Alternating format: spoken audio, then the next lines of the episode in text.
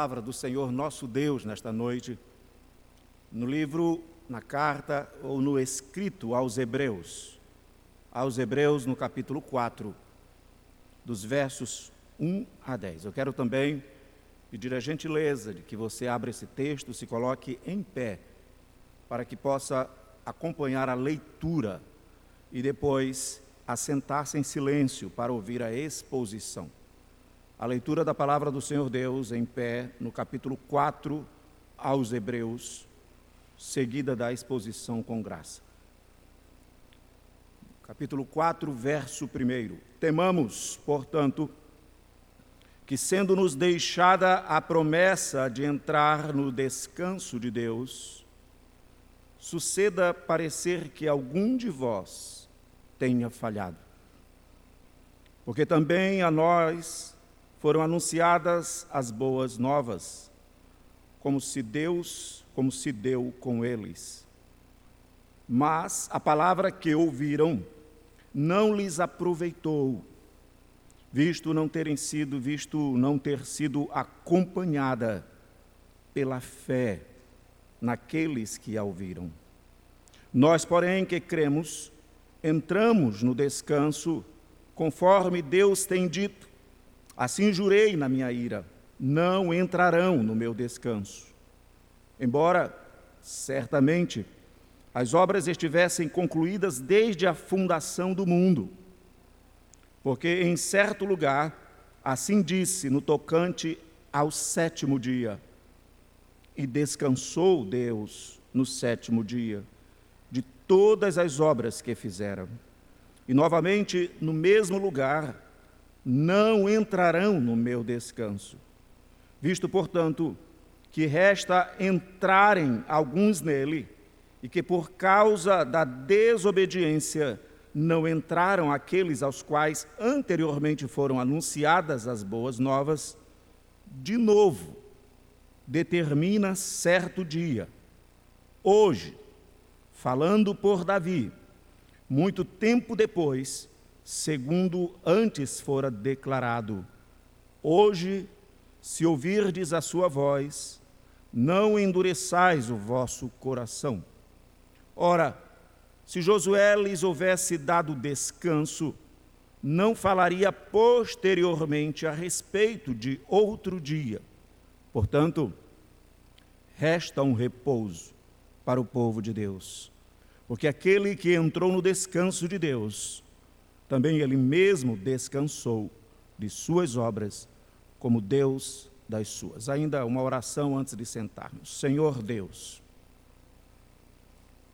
quão magnífico Senhor é o teu nome. De tal modo que a nossa alma se regozija, o nosso ser se alegra e reconhecemos a preciosidade deste momento. Não há lugar no mundo tão necessário, ou mais necessário, tão singular do que este neste momento. Para estar eu e a minha casa, para estarmos nós e nossos filhos e filhas, nós e nossas queridas esposas. Este é o dia que o Senhor preparou para nós Louvado seja o teu nome. Assim como bendita também é a tua palavra, assim como grandioso, excelso e maravilhoso é o nosso redentor. Fala-nos através dela e mostra-nos este redentor mais e mais. Em nome dele, em nome do Senhor Jesus, com humildade nós oramos. Amém. Podeis assentar, caros queridos irmãos e caros amigos a intenção de falar sobre o quarto mandamento nesta noite, ela está fundamentada numa certeza de que há vários parâmetros necessários para serem definidos anteriormente da abordagem do quarto mandamento. Está aí uma temática, ou está aí um assunto, ou mesmo um dos mandamentos, dos quais a maioria das pessoas tem na sua mente já as suas ressalvas as suas compreensões, às vezes más compreensões. De maneira que o meu pressuposto nesta noite, ao ler este texto aos Hebreus é que o autor desse texto, mais do que eu, mais do que nós, mais do que qualquer outro da nossa época, fez a interpretação correta dos sentidos elementares necessários para a compreensão do quarto mandamento. Este que é um teólogo, este que é um pastor, este que é um irmão dedicado ao serviço do Senhor Deus e que cuida da sua igreja com maestria, fala-nos de maneira, às vezes não tão clara à primeira vista, mas fala-nos de maneira apropriada, acertada, de maneira mais abrangente do que até mesmo os demais textos das Escrituras Sagradas. O autor aos Hebreus, portanto, esta é a minha convicção ele consegue trazer o fundamento necessário para todos que querem entender, viver, obedecer, regozijar-se no quarto mandamento, como sendo algo do Senhor Deus trazido para o nosso coração, para o nosso benefício. Acrescento ainda que ele está pastoreando uma igreja que vivencia momentos tensos, momentos dos quais alguns que estavam firmes na fé estão voltando desesperançosos, estão abandonando a sua fé, como ele diz, por gentileza, no capítulo 10. Verso 32. Lembrai-vos, porém, dos dias anteriores, em que, depois de iluminados, sustentastes grande luta e sofrimentos.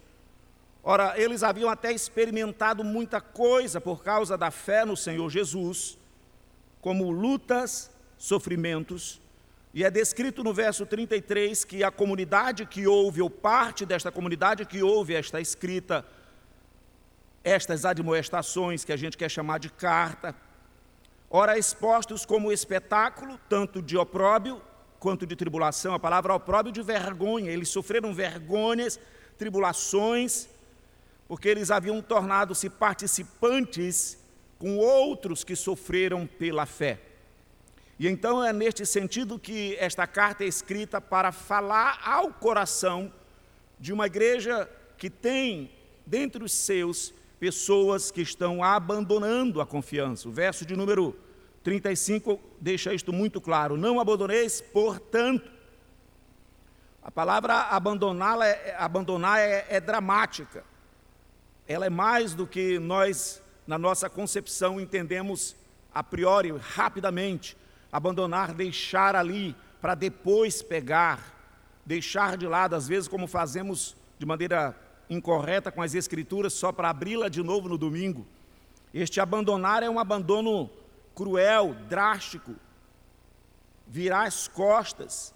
E a ideia é de que essa comunidade então tinha entre os seus pessoas que estavam abandonando a confiança e estavam esquecendo que esta confirma, que essa confiança, esta certeza, essa convicção, esta permanência, ela tem recompensa, ela tem galardão da parte do Senhor Deus. Por isso que ele diz: com efeito, tendes necessidade, verso 36, de perseverança, para que, havendo feito a vontade de Deus, alcanceis a promessa. Isto é muito típico nosso. Uma promessa, uma esperança e um desfalecimento da esperança quando esta promessa se demora. Diz no verso 37: Porque ainda dentro de pouco tempo, aquele que vem virá e não tardará. Esta é a convicção do pastor que escrevia no primeiro século para esta comunidade carente de confiança. Todavia, o meu justo viverá pela fé. Ainda no capítulo 6, podemos perceber que ele tem aqui alguns que não apenas estão perdendo a sua confiança, ele também tem pessoas que de fato entraram por um caminho perigosíssimo. De maneira que ele diz no capítulo 6, verso 4, para os seus ouvintes. É impossível, pois, que aqueles que uma vez foram iluminados e provaram o dom celestial e se tornaram participantes do Espírito Santo e provaram a boa palavra de Deus e os poderes do mundo vindouro e caíram, mais uma vez, uma palavra drástica, dramática. Sim, é impossível outra vez renová-los para arrependimento, visto que, de novo, estão crucificando para si mesmos o Filho de Deus e expondo a esta palavra vergonha, ignomínia, porque a terra que absorve a chuva, que frequentemente cai sobre ela e produz erva útil para aqueles por quem é também cultivada, recebe bênção da parte de Deus, mas se produz, mais se no processo, mais se produz, mais se o final, a manifestação, é espinhos e abrolhos, é rejeitada. E perto está da maldição, e o seu fim é ser queimada. Ora, isto traz não apenas uma descrição da condição dos ouvintes deste escritor, deste pastor, que não escreve para ser apreciado, mas escreve para ajudar de fato a sua comunidade.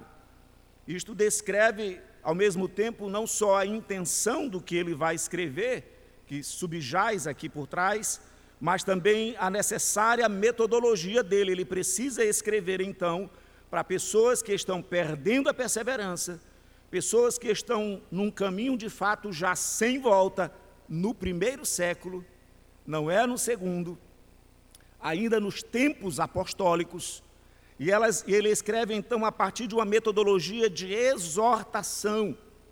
É por isso que às vezes a gente tem cautela em chamar apenas em carta.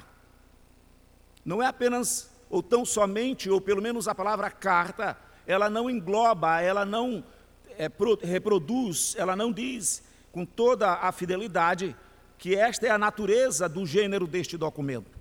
Ele está fazendo mais do que um comunicado, algo que vai circular. Ele está fazendo mais do que algo que precisa ser lido neste departamento, naquele outro departamento e depois publicado no mural. Ele está fazendo um trabalho pastoral. Ele usa, portanto, a metodologia da exortação.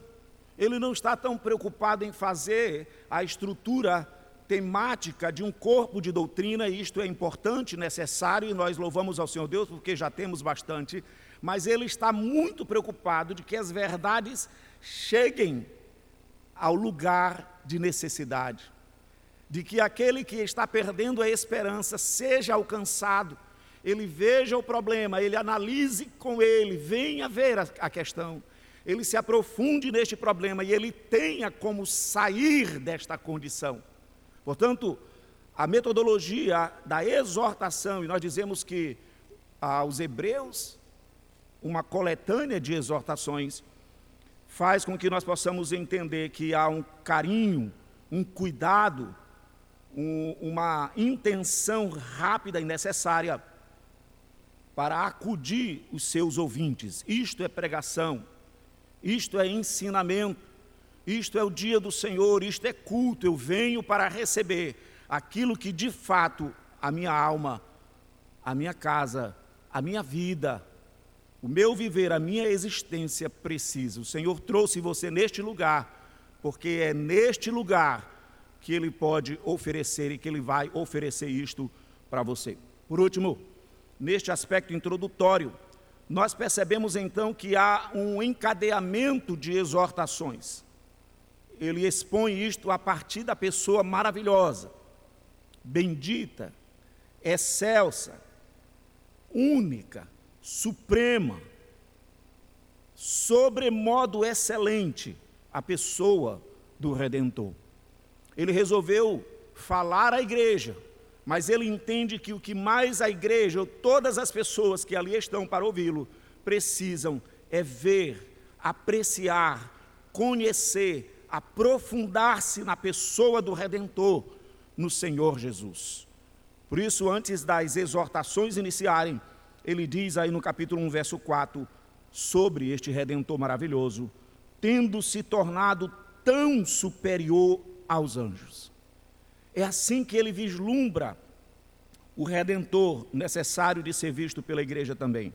Quanto herdou mais excelente nome do que eles. Depois a gente precisa saber porque ele resolveu começar a mostrar a supremacia, a grandeza, a beleza, a, a, a graça e a exuberância excelsa do Senhor Jesus a partir da comparação de anjos. Ele poderia fazê-lo até a partir dos profetas, como era o sujeito da oração aqui, falou pelos profetas, agora nos fala pelo Filho, porque ele é mais superior, ele é tão superior do que os profetas. Mas é interessante que ele esteja, logo de início, colocando a grandeza do Redentor em evidência. O que, é que nós precisamos? Ser exortados, direto, na nossa necessidade. Está desesperançado? Está caminhando por um caminho ruim, está morrendo dentro da igreja, está desfalecendo, está deixando de crer, não tem mais convicção, a família não está se regozijando, se alegrando, esse culto não é uma dádiva. Então você precisa olhar para o Redentor. Ao olhar para o Redentor, ao ver o seu caráter, a sua natureza, a sua grandeza, a sua majestade, o seu poder, a sua glória excelsa, então você precisa também de exortações pastorais, tiradas exatamente das verdades da natureza e também da obra do Redentor. E é isso então que ele faz, sendo a primeira das exortações, a do capítulo 2, verso 1. Qual seria a primeira exortação? Isto é um, um olhar estrutural. Por esta razão, importa que nos apeguemos com mais firmeza às verdades ouvidas. A segunda exortação, no capítulo 3, verso 1. Por isso, santos irmãos, que participais da vocação celestial, considerai atentamente o apóstolo e sumo sacerdote da nossa confissão. O que, é que eu tenho que fazer? Me apegar com mais firmeza. Isso, da perspectiva do primeiro mandamento, você precisa da revelação para conhecer a Deus. Você precisa da revelação para não ter outros deuses. Isto da perspectiva do segundo mandamento, você precisa, nós precisamos considerar atentamente a natureza e a obra do nosso redentor para não construirmos ídolos. E ainda a terceira admoestação no capítulo 3, verso 12. Ele diz: "Tendo cuidado, irmão, jamais aconteça haver em qualquer de vós perverso coração de incredulidade que vos afaste do Deus vivo." Isto da perspectiva da estrutura dos mandamentos, mostrando-nos, levando-nos a não tomar o nome do Senhor Deus em vão, a não guardar, acalentar uma fé que não é viva, que não é real, até que, num determinado momento, vire uma negação. É nesse sentido, e me valendo da estrutura dos mandamentos, que o capítulo 4 ele aborda de maneira clara e também nessa sequência que eu coloquei didática o quarto mandamento. Seria, portanto, aqui a quarta exortação. E a quarta exortação, ela nos leva exatamente a uma advertência solene, começando com temamos, tenhamos medo. Não pode perder o temor, não pode descambar na ausência do temor ao Senhor Deus esta quarta exortação, que começa de maneira reverente com um chamado ao temor, ela associa esse temor a uma relação ou a uma condição presente no quarto mandamento. Qual é a condição presente no quarto mandamento? O quarto mandamento ele diz: lembra-te do dia de sábado para o santificar. Seis dias trabalharás, mas o sétimo dia é o dia do Senhor teu Deus. Nele não farás nenhuma obra, nem tu, nem o teu filho, nem a tua filha, nem o teu animal, nem o forasteiro. Todas as descrições. A condição presente no quarto mandamento é a condição de um descanso necessário. Então, esta advertência do capítulo 4 que é objeto da nossa análise, ela nos remete a esse temor necessário. Tema, se relacione com este descanso com temor. Ela nos remete a esta condição do quarto mandamento, que é uma promessa. Nós vamos perceber aqui que de várias maneiras nós lemos errado o quarto mandamento.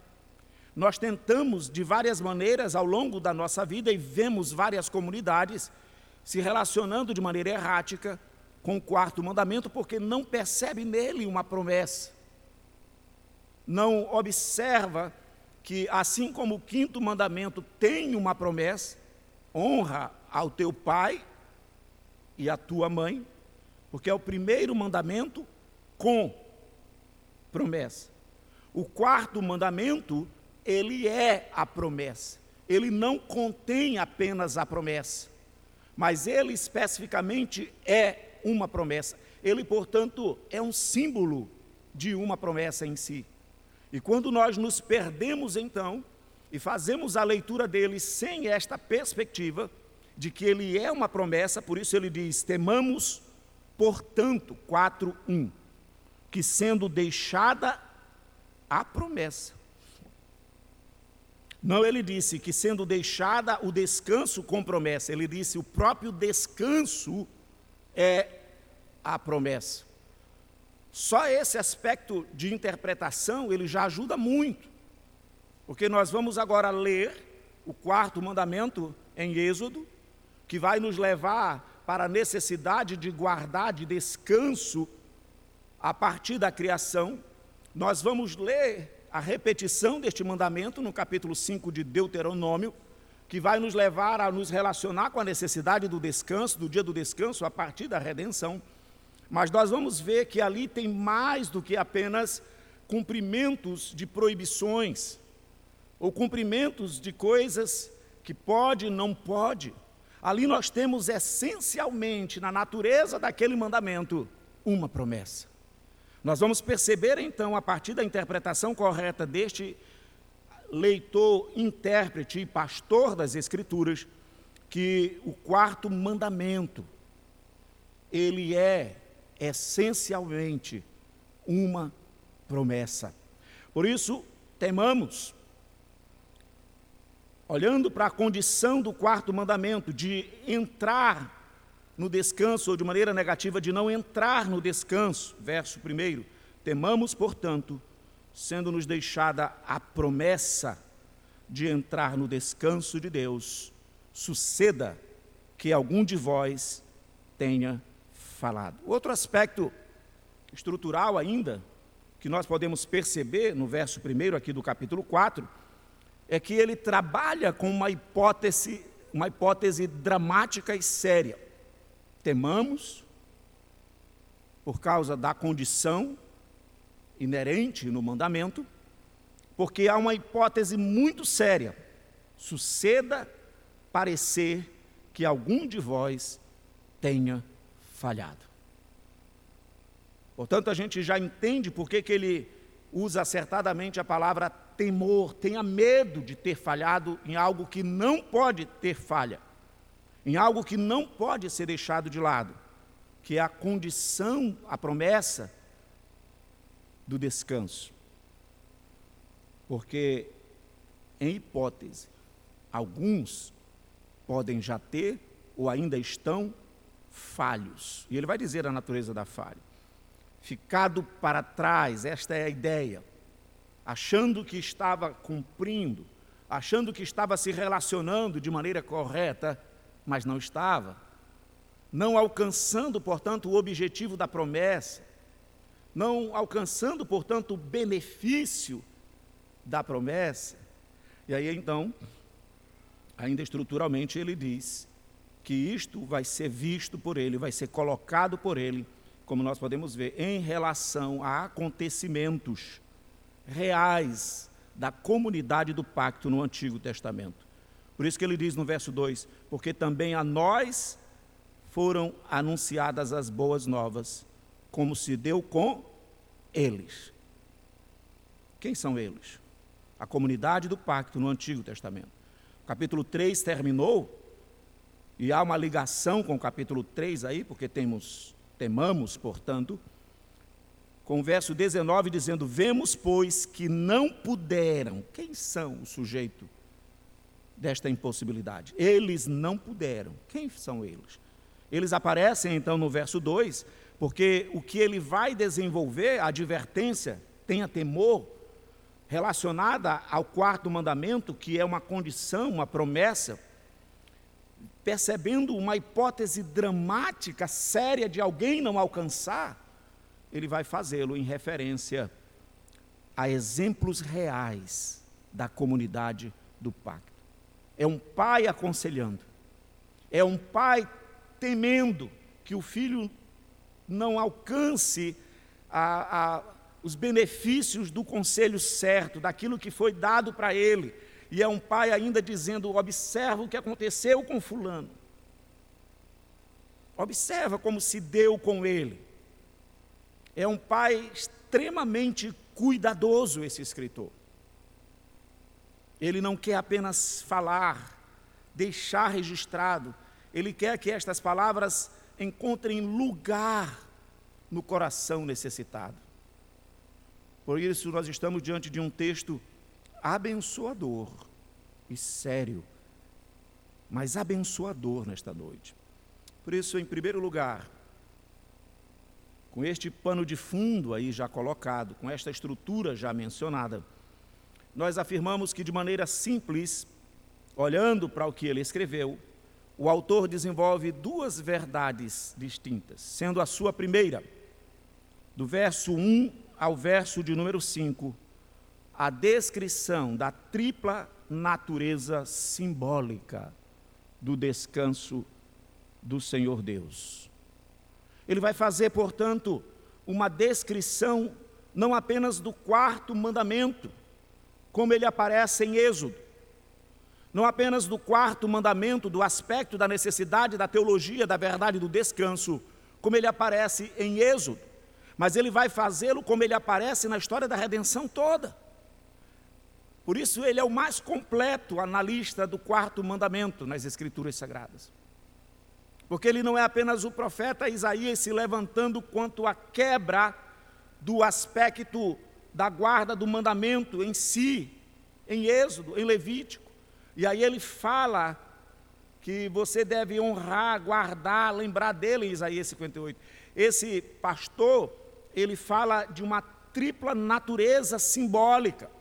Ele está dizendo a questão do descanso, a questão do quarto mandamento, é um símbolo necessário que aponta para realidades em pelo menos três níveis. Nós não podemos ficar olhando apenas um nível. Nós não podemos nos relacionar como os judeus à época do Senhor Jesus fizeram, apenas com um nível que apontava o quarto mandamento não pode levar cargas, não pode apanhar uma fruta que seja maior do que a sua mão, não pode fazer este aspecto da cura neste dia. Eles se perderam nesta interpretação incompleta. Eles deixaram de perceber que o Senhor Deus nos deu uma promessa maravilhosa que este mandamento é um presente do Senhor Deus e que esta promessa do descanso, ao longo, observe, da história da redenção, de Gênesis, aí Malaquias, aí Apocalipse, ele tem sentido triplo. Primeiro deles, é nesse sentido que a gente pode observar, antes do primeiro deles, que há uma repetição desta palavra por cerca de mais de 15 vezes aqui no capítulo 4. A palavra descanso, ela aparece várias vezes, ah, de vários sentidos, mas de maneira direta, nove vezes. E ela aparece usando dois termos diferenciados. Um termo apontando para o descanso de Deus, como ele mostra aqui nesse verso de número 10, porque aquele que entrou no descanso de Deus, 4:10,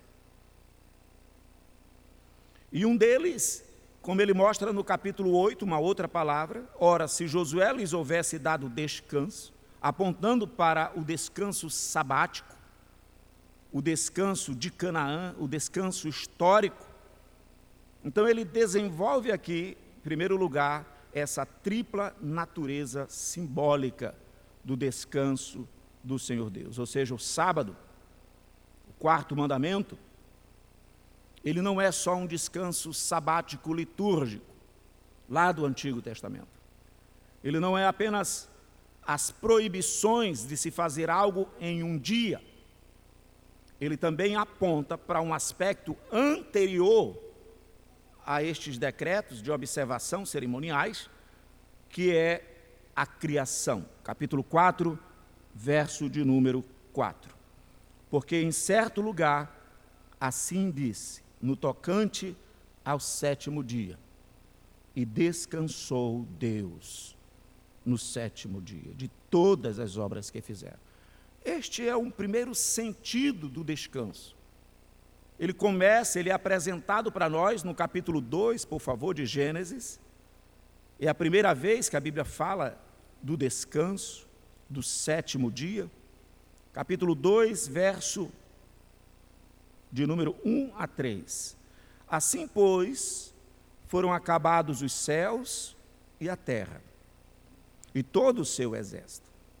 E havendo Deus terminado no dia sétimo, olha aí, a primeira vez que aparece o teor, o assunto do quarto mandamento, a sua obra que fizera, descansou neste dia, nesse dia, de toda a sua obra que tinha feito. E o que ele fez mais? Ele abençoou o dia sétimo. Então, o autor aos Hebreus está exortando para que haja temor quando se pensa nesta promessa do descanso, quando se procura entender esse aspecto da promessa que eles estão deixando de lado. E ele diz no 4:3: Nós, porém, que cremos, entramos no descanso, conforme Deus tinha dito, assim jurei na minha ira, não entrarão no meu descanso. Ou seja, há situação muito drástica aqui. Alguém pode estar tão errado em relação ao descanso que está fora dele, que não está vivenciando a promessa, a realidade dele. E então ele diz no verso 4, capítulo 4, final do verso 3: Embora certamente as obras estivessem concluídas desde a fundação do mundo, porque em certo lugar assim disse no tocante ao sétimo dia, e descansou. Qual é o primeiro sentido simbólico? O descanso do Criador. O Senhor Deus cansa, não se cansa, nem se fatiga. O Senhor Deus parou de trabalhar quando ele terminou o sétimo dia? O Senhor Jesus vai dizer em João: Ele trabalha até agora. Então há, portanto, no quarto mandamento, uma simbologia, um aspecto que leva à realidade de que o Criador criou todas as coisas e as completou. É esse o sentido do capítulo 2 versos de 1 a 3 de Gênesis. Ele concluiu a obra. Ele é o Criador. Ele começa então a obra da redenção e ele vai concluí-la. Então, esse princípio apontando para trás, porque este mandamento ele foi dado lá em Moisés, o quarto mandamento, ele traz, ele resgata esta ideia importante não por causa do Criador, mas por causa de nós. É assim que o Senhor Jesus vai dizer: o sábado não foi feito, o homem não foi feito por causa do sábado, mas o sábado por causa do homem. O Senhor Deus colocou o sétimo mandamento aqui, colocou a questão do sétimo dia, do descanso, aqui no capítulo 2 de Gênesis, para mostrar que Ele é aquele que cria, começa, completa, não que Ele para de trabalhar, não que Ele para de agir, porque a criação continua no aspecto da providência. O próprio Senhor Jesus está neste contexto, quando Ele é o Criador de todas as coisas, e nele todas as coisas subsiste, como diz Hebreus 1. Tudo se mantém, Ele não é apenas o Criador, Ele é também o mantenedor. Então, o primeiro sentido simbólico que o autor aos Hebreus traz, quando ele está advertindo para que haja temor em relação à verdade do descanso, que nos remete à promessa do quarto mandamento, é esse sentido do Criador. Ele completou a sua obra. Gênesis 2, ele há de completar a obra da redenção. Por que, que eu vou desmaiar no meio? Por que, que eu vou desistir no meio? Por que, que eu acho muito ser crente 10 anos, 20 anos, 30 anos? Ora, ele completou a sua obra. Ele descansou. A igreja também vai verificar que todos os processos históricos redentivos estão sendo cumpridos, como nós temos falado. Todas as etapas já se deram, só está faltando uma etapa. Ele já criou, o filho já veio, o filho nasceu, sofreu, morreu, ressuscitou, subiu aos céus. Está faltando apenas uma. Está sentado à mão de Deus Pai Todo-Poderoso. De onde há de vir? Só falta esta etapa. De maneira que esta lembrança dele, ela é fenomenal para o nosso coração. Aquele, o quarto mandamento aponta para aquela verdade de que aquele que começou boa obra em vós, há de completá-la até o dia de Cristo Jesus. Assim como ele descansou, como terminou a criação, também ele vai descansar quando a consumação acontecer. Um outro sentido simbólico para o quarto mandamento, aqui no capítulo 4 de Hebreus, é o descanso sabático em si mesmo. O descanso que está lá no quarto mandamento, tal qual ele aparece em Êxodo, tal qual ele aparece também em Deuteronômio. Apenas para trazer a memória, se você ainda não conhece, Êxodo 20, e aqui em Êxodo eu já falei, e vou me apressar em, em, em recapitular, em relembrar, que ele aparece em referência aos dias criados. Êxodo 20, verso de número 8. Lembra-te do dia de sábado para o santificar. Seis dias trabalharás e farás toda a tua obra. Mas o sétimo dia é o sábado do Senhor teu Deus. Não farás nenhum trabalho, nem tu, nem o teu filho, nem a tua filha, nem o teu servo, nem a tua serva nem o teu animal, nem o forasteiro das tuas portas para dentro, porque em seis dias, qual é a razão? A criação. Fez o Senhor os céus e a terra, o mar e tudo o que neles há, e ao sétimo dia descansou. Como assim? Ele estava cansado? Ele precisava parar? Ele deixou de fazer alguma coisa? Não. Ele completou, ele aperfeiçoou. Não tem mais nada para fazer do ponto de vista da criação apenas da preservação. Por isso o Senhor abençoou o dia de sábado e o santificou. Esse aspecto sabático, aqui na leitura do autor aos Hebreus, ele não apenas aponta para o cumprimento dele no dia da semana, o dia sétimo, mas ele aponta também para a promessa de Canaã. Observa, por gentileza, no verso de número 8. Ora, se Josué lhes houvesse dado descanso. Então, o quarto mandamento, ele traz uma simbologia do descanso prometido. Por que, que eles tinham que guardar um dia em sétimo? Porque o Senhor Deus, o Deus da redenção, estava providenciando um descanso para eles na terra prometida. E historicamente esse descanso aconteceu. Observe. Por isso esse autor ele examinou essa progressividade. O Senhor Deus descansou da criação, isso aponta de fato para a certeza de que tudo será cumprido. Nós precisamos observar um dia em sétimo, Israel precisava observar isso, o povo da aliança precisava observar, porque o Senhor Deus vai levá-los a um descanso, o descanso que nós estamos precisando nesses dias, o descanso civil, da opressão das autoridades, pagãs, da opressão, ah, da antítese, da opressão, da hostilidade contra o povo da comunidade do pacto. Ele ia levá-los a uma terra prometida e lá eles teriam descanso. E então ele diz aqui numa leitura magistral, numa interpretação magistral, capítulo 4, verso 8: Ora, se Josué lhes houvesse dado descanso, não falaria posteriormente a respeito de outro descanso. Portanto, resta um repouso para o povo de Deus, porque aquele que entrou no descanso de Deus também ele mesmo descansou de suas obras. Ou seja, ele está trabalhando os significados deste descanso ao longo da história. E por último, o descanso de Deus. Mas há um descanso sabático que se cumpre aqui em Josué, mas na verdade não se cumpre completamente.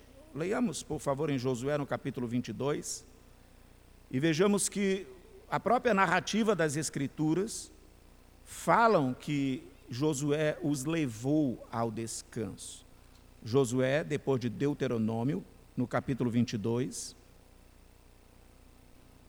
eles entendiam, como povo da aliança, que Josué tinha levado eles ao descanso. Então, eles não precisavam de um redentor. Então, eles não precisavam mais ah, do próprio quarto mandamento em si, na sua exuberância e completude. Capítulo 22, verso 4 diz: Tendo o Senhor vosso Deus dado repouso a vossos irmãos, como lhes havia prometido. Voltai-vos, pois, agora e ide-vos para vossas tendas, a terra da vossa possessão, que Moisés, servo do Senhor, vos deu da além do Jordão. Como assim o escritor aos Hebreus está dizendo? Como assim esse pastor está dizendo? Vocês acham que não há mais um descanso prometido? Vocês acham que o verdadeiro descanso era material? Vocês acham que o verdadeiro descanso era uma promessa de terra? Eles chegariam lá.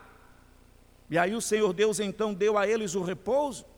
O autor aos Hebreus está dizendo: não, o quarto mandamento apontava para isto, mas ele não se realizou nisto.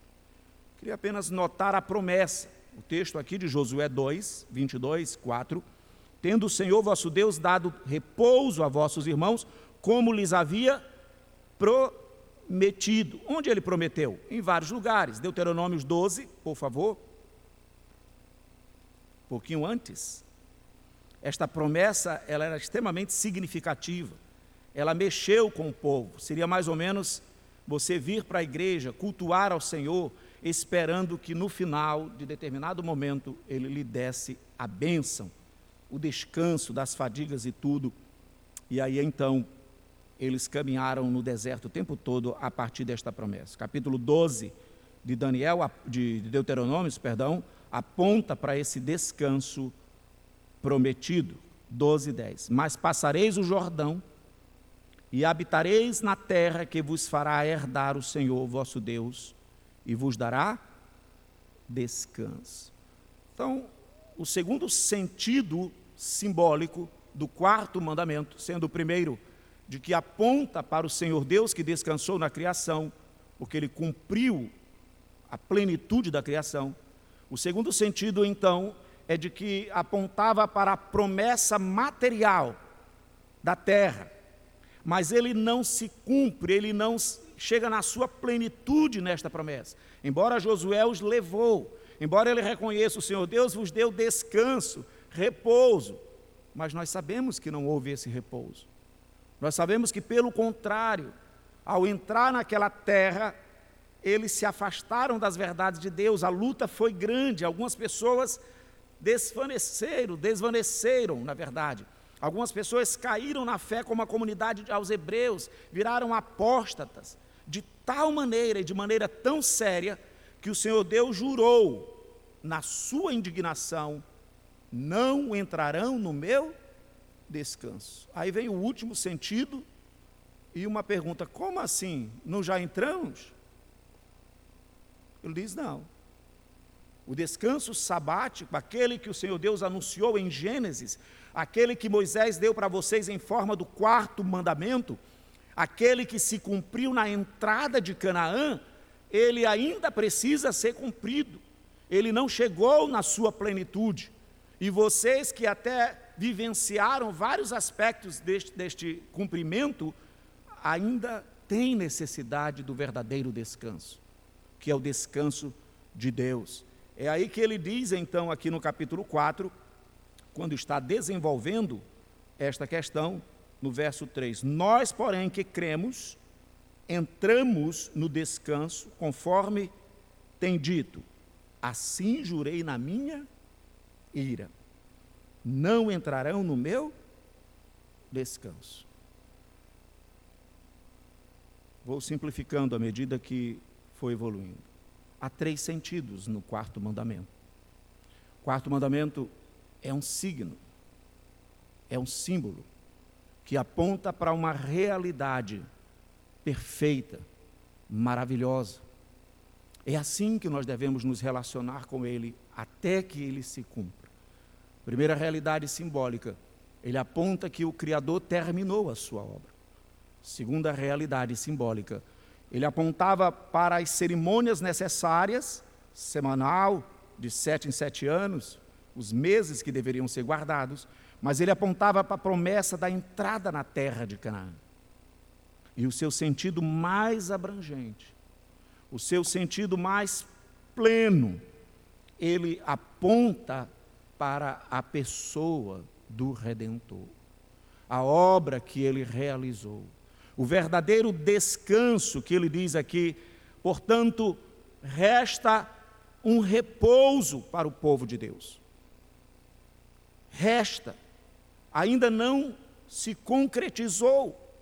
Então significa que o quarto mandamento ainda é necessário? Claro que é. Que ele não se cumpriu apenas nos seus aspectos cerimoniais. Então significa que a, a guarda do dia do descanso do Senhor Deus, ele ainda tem um sentido maravilhoso para a igreja? Tem. E não é esse sentido apenas de regras, de observâncias, de confianças em, em apenas observâncias cerimoniais, é um sentido maravilhoso. Ele aponta para a igreja naquela plenitude do verdadeiro descanso que nós vamos receber e que já recebemos por hora e ainda vamos receber na sua plenitude em Cristo Jesus. Esse é o verdadeiro sentido completo do sábado. Nós não podemos estudá-lo apenas da perspectiva do que vale, do que não vale. Até pode ser falado isso muitas coisas. O sentido dele civil, o sentido dele cerimonial, o sentido dele real como mandamento absoluto. Mas nós estamos diante de um autor que olhou a desesperança da igreja, que percebeu como algumas pessoas estavam tão comprometidas na sua fé que elas já não tinham mais nem condição, talvez, de serem restabelecidas, porque estavam degradando o próprio Redentor de novo, e ele então resolve abençoá-las, encorajá-las, fortalecê-las através de várias advertências, dentre elas, temamos, tenhamos temor da maneira como nós nos relacionamos com o descanso prometido. O dia do Senhor é significativo para você? De alguma forma, ele te remete a algo mais? Estar aqui no dia do domingo, nesta congregação, é o tudo? Nós estamos aqui e cumprimos o nosso papel? O fato de virmos vezes por vezes já é o todo do quarto mandamento? Lembremos, eles estavam se relacionando com uma promessa de maneira incompleta. Eles estavam deixando de ver a abrangência do seu aspecto. A gente chama escatológico.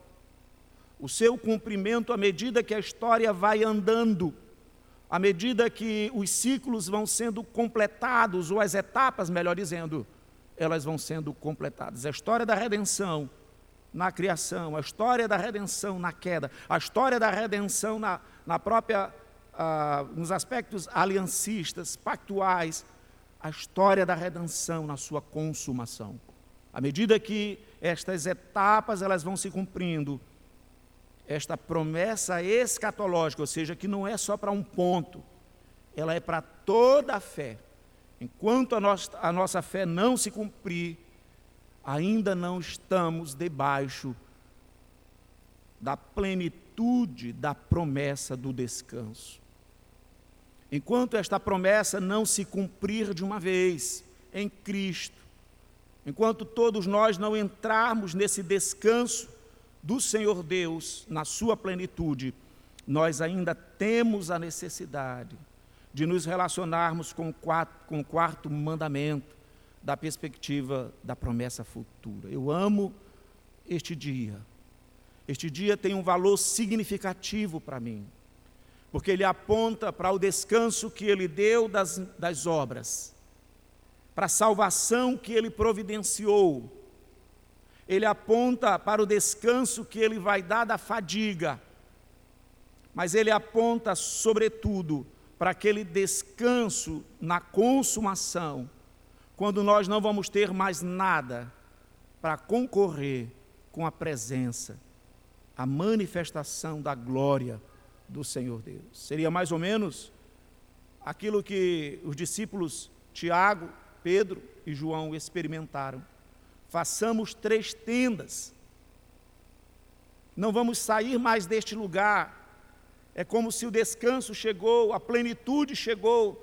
Nós estamos diante da realidade e a nossa alma não tem mais prazer em outras coisas.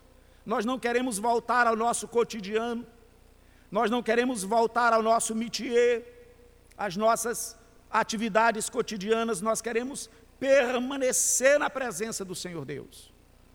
Caros irmãos, como isto tem saído da nossa perspectiva? O dia do Senhor não tem mais esse vislumbre o culto, a adoração ao Senhor Deus perdeu esta dimensão maravilhosa. De tal maneira, observando um pouquinho na frente aqui de Hebreus, um dos versículos mais conhecidos de todos, no capítulo 10, esta comunidade estava tão assolada por falta, por necessidade dessa perspectiva correta do descanso, que diz o capítulo 10, verso de número 24. Consideremos-nos também uns aos outros, para nos estimularmos ao amor e às boas obras. Não deixemos de congregar-nos, como é costume de alguns. Antes façamos admoestações e tanto mais quanto vejo que o dia se aproxima. Esta comunidade estava tão comprometida na sua esperança que haviam alguns que tinham deixado a palavra Entenda, todas as vezes que aparecer em Hebreus, ela é dramática, drástica. Deixado é abandonado, virado às costas. Não é, é mais até do que ir de manhã e não ir de noite. É mais até do que ir nesta semana e não vir daqui duas. É um abandono geral, mas isto acontece por causa do verso anterior, do verso 24, porque há um descomprometimento no considerar-se, no perceber que o dia do Senhor juntos, que o quarto mandamento que nos leva a esta observância escatológica da promessa cumprida no futuro, que já tem algum cumprimento agora, mas que se realiza no futuro, não tem mais o valor. O dia do Senhor é apenas uma guarda, ir à igreja é apenas mais uma atividade. Eu não vou perder a minha salvação, eu não quero ser legalista. Pastor já tem dito que eu não sou salvo porque eu vou no domingo. Mas qual é o salvo que não valoriza o dia de domingo? Qual é o salvo que não vê na manhã do domingo o aspecto majestoso da promessa do descanso? Qual é a família que não vislumbra a mesa do café da manhã? Que dia maravilhoso! o dia quando as minhas atividades vão ser colocadas de lado, o dia quando nós vamos nos arrumar e nós vamos apreciar com toda a dedicação a palavra, o ensino, a adoração, a comunhão, aquele dia que aponta para a concretização quando ele vir e nos levar a todos para um momento perene, eterno, de sublimidade da presença dele, onde nada, nada mais tem qualquer brilho. É nesse sentido, queridos, e eu vou seguir para as aplicações, já tendo feitas algumas, que este autor aos Hebreus, ele faz esta advertência solene. Temamos, portanto, que, sendo-nos deixada a promessa de entrar no descanso de Deus, suceda parecer que alguns de vós tenha falhado. Porque também, verso 2, a nós foram anunciadas as boas novas, como se deu com eles, a comunidade antiga do pacto, Antigo Testamento. Mas a palavra que ouviram não lhes aproveitou. Por que não aproveitou? Visto não ter sido acompanhada pela fé naqueles que a ouviram. Nós, porém, que cremos, entramos no descanso. Está aqui o seu cumprimento a priori. Onde há fé, onde ao crer já entra no descanso, já es experimenta a promessa concreta do quarto mandamento. Nós, porém, que cremos, entramos no descanso, conforme Deus tem dito. Assim jurei na minha ira, não entrarão no meu descanso. Contudo, há um outro aspecto. Aqueles que rejeitaram, aqueles que não se apegaram à palavra do Senhor Deus, a realidade futura manifesta no símbolo, na necessidade da guarda do símbolo.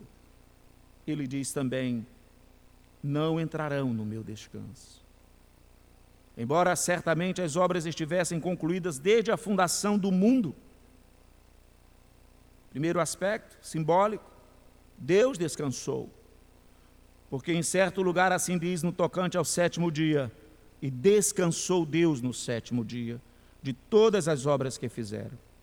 E novamente, verso 5: No mesmo lugar não entrarão no meu descanso. Aqui precisa de uma explicação, porque a tradução ficou um pouquinho fora da ordem.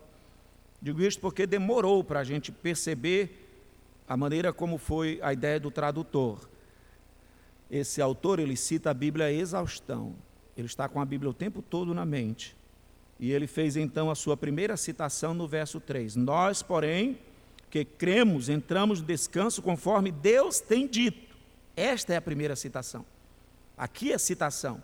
Assim jurei na minha ira, não entrarão no meu descanso. Salmo 95, Davi. Aí ele segue dizendo: Embora certamente as obras estivessem concluídas desde a fundação do mundo, porque em certo lugar, aí não é a mesma citação do Salmo 95. Em certo lugar, no tocante ao sétimo dia, é Gênesis 2. E descansou Deus no sétimo dia de todas as obras que fizeram. Aí ele diz: E novamente no mesmo lugar. Que lugar? Gênesis ou Salmo 95? Não pode ser Gênesis, né? Gênesis não diz, não entrarão no meu descanso. Gênesis só diz que ele descansou no sétimo dia. Mas é no Salmo 95. Novamente no mesmo lugar citado, e novamente no mesmo lugar anteriormente citado, ele diz: Não entrarão no meu descanso.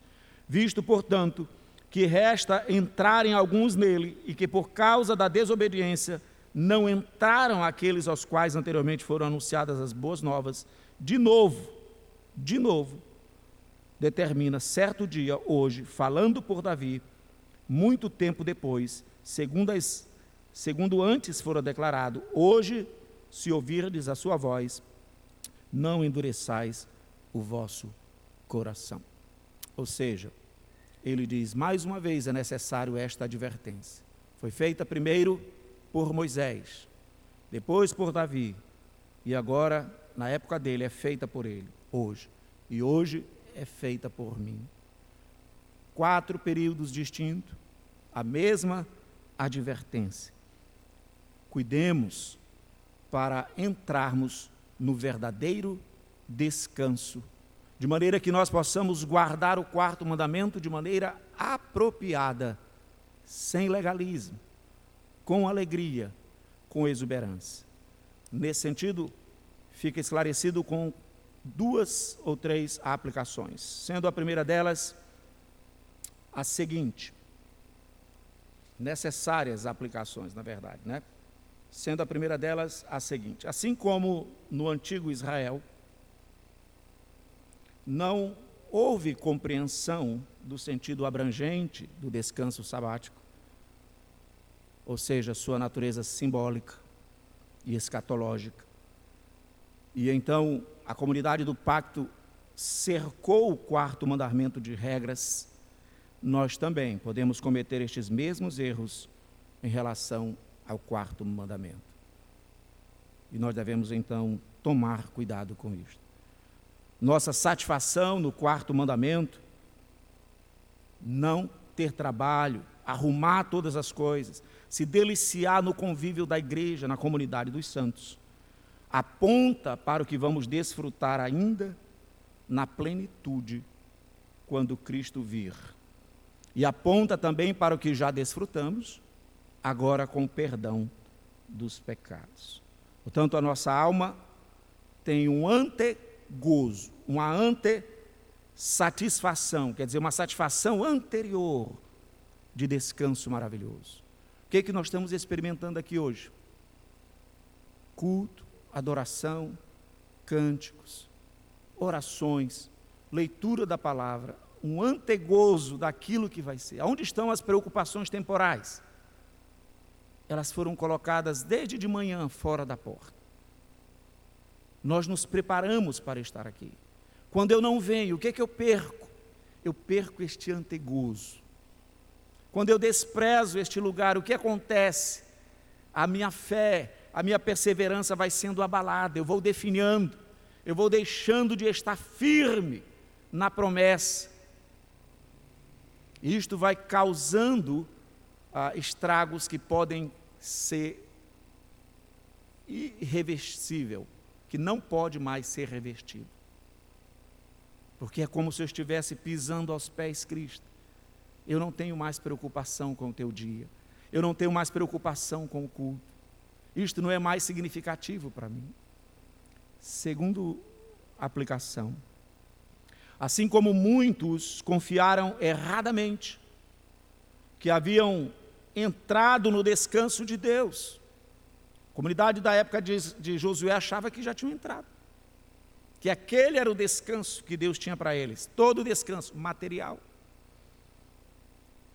Ou que eles estavam apenas, à época do Senhor Jesus e os fariseus, cumprindo o mandamento do descanso quando eles deixavam de fazer determinadas coisas, até o bem para o outro.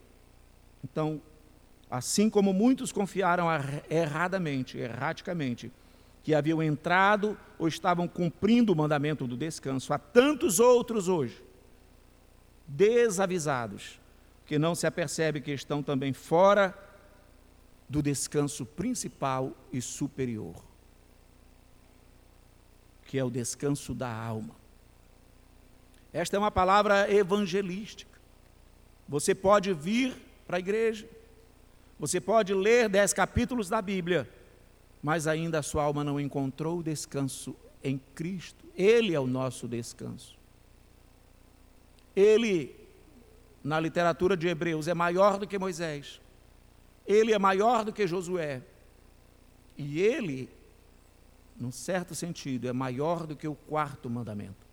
Eu digo num certo sentido porque o quarto mandamento é um símbolo dele, aponta para ele.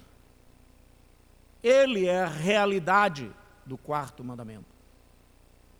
Então nós não podemos nos relacionar como até algumas denominações querem, que toda uma estrutura seja montada em cima do sétimo dia. O símbolo da fé, o nome da igreja está associado ao sétimo dia. Não, a nossa fé está associada a Cristo, à realidade do sétimo dia a plenitude do sétimo dia, a plenitude do descanso, aquele que realmente pode dar descanso, o único que pode nos dar verdadeiro descanso para a alma. Assim ele disse: Vinde a mim, vós todos, e ele está falando do quarto mandamento, que estáis cansados e sobrecarregados, e achareis o sábado, e achareis descanso para as vossas almas, porque o meu fardo é leve, meu jugo é suave. Aprendei de mim, porque sou manso e humilde de coração. Os doutores da lei não entenderam. Você curou no sábado, eu não vou para você. Você fez uma, uma obra que não podia, eles se relacionavam. Nós não podemos ofender o Senhor. Não está ofendendo, filho. Se você for para Cristo, ele não estava quebrando o sábado. ele estava se relacionando com ele da perspectiva escatológica. Eu sou o cumprimento. O meu pai trabalha até agora. Realizar obras de misericórdia não quebra o mandamento que aponta para mim, mas rejeitar a mim, colocar-me de lado, faz com que continue sem descanso para a alma. Por isso, nesse, nessa segunda aplicação, há uma oração no meu coração, na minha mente, que Deus nos conceda a graça de percebermos que a maior necessidade nossa é o descanso da alma. O dia do domingo ele aponta para isso. Por que, que eu não quero perder um só dia, nem se eu viajar para qualquer outro lugar do mundo, a trabalho, de férias, eu quero estar numa comunidade de crentes. Eu quero levar a minha casa para lá, porque a minha alma precisa desse descanso. Não, nós estamos no hotel de férias, Pai. Ele não supre a minha necessidade. Aonde é Ele? É numa ilha. Aonde tem reunião para eu me regozijar com o povo de Deus, para eu ver o meu verdadeiro descanso, que não é a praia. O meu verdadeiro descanso, que não é um hotel cinco estrelas o meu verdadeiro descanso, o descanso da minha alma é o meu redentor. E aí eu quero vislumbrá-lo, adorá-lo, exaltá-lo, até que ele venha me levar. É nesse sentido que, assim como eles erraram desavisados, nós hoje muitas vezes não nos apercebemos e podemos errar e não ver a necessidade de um descanso superior. Você tem Ele, Ele já faz parte da sua vida. Você está aqui sem Ele hoje, sem o descanso superior. Para o crente, o sábado não é meramente um dia de descanso no sentido de cessar de trabalho. É antes um descanso espiritual. Quando Ele me salvou, Ele me fez ver isto. Um cessar de pecar. Que maravilha, irmãos. Como eu gostaria de ficar aqui. Como eu gostaria que não acabasse. Como eu gostaria. A minha alma anela o dia que ele vem para me dar a plenitude do descanso. Certamente será num dia de descanso. Envolve uma consciência de estar na presença sagrada do Senhor Deus, em adoração, em louvor. Esse símbolo aponta para a realidade lembrando as palavras de um cântico de John Newton, não tão conhecido. Ele diz: A salvo através de mais uma semana. Deus nos trouxe no nosso caminho. Vamos procurar agora uma bênção, esperando em seus átrios. Hoje, o melhor dia de toda a semana. Assim nós cantávamos, assim a igreja cantava o dia do Senhor, o quarto mandamento. Por último, a última aplicação Infelizmente, há outros que não apenas estão equivocados, mas estão desprezando o símbolo e a realidade. Não apenas estão neste lugar sem Cristo, necessitando dele, mas ainda não o encontrando, mas estão desprezando ele. Tanto a realidade do dia do Senhor, tanto o símbolo do dia do Senhor, quanto à realidade do próprio Senhor. Nada querem saber deles.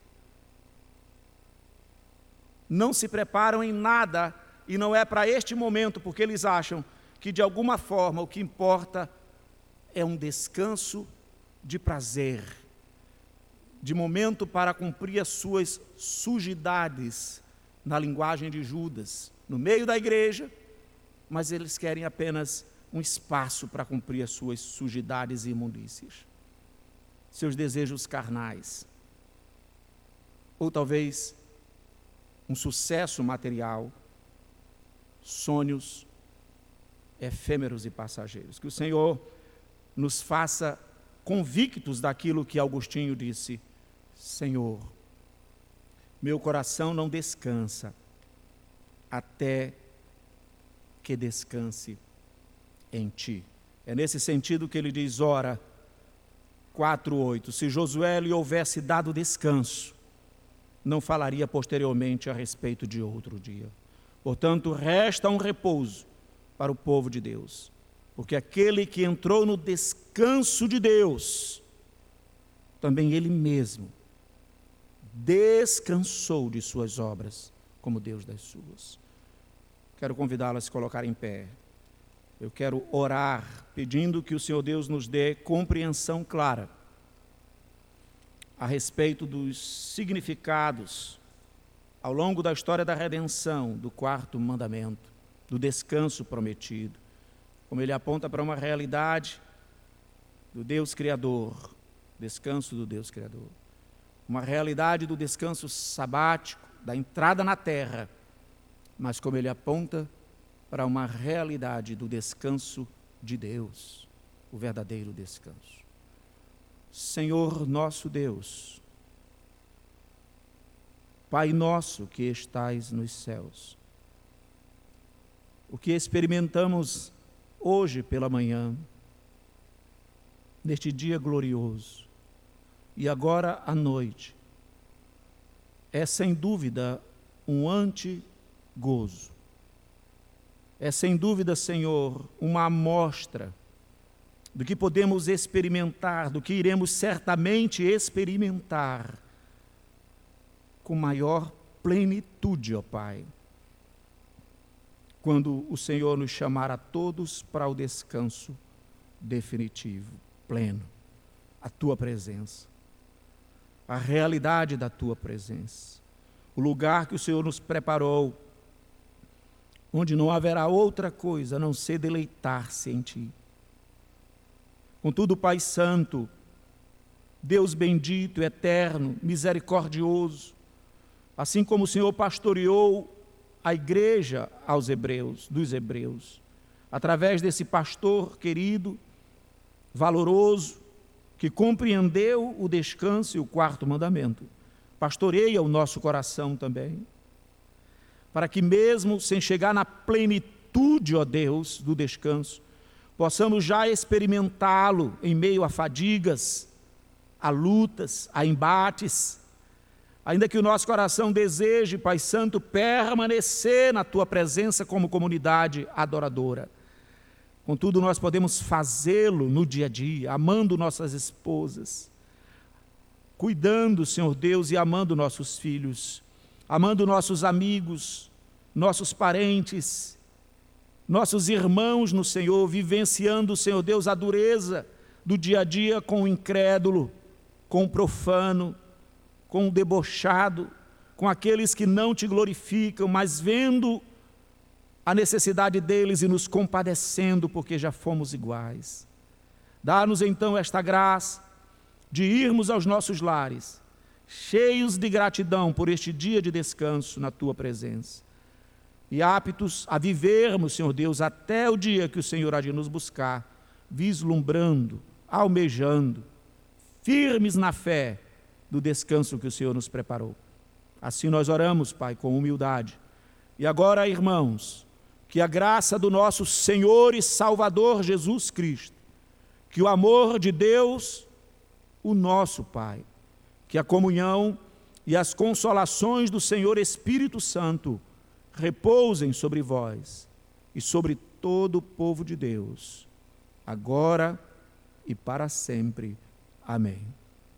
Podeis assentar-se, por favor.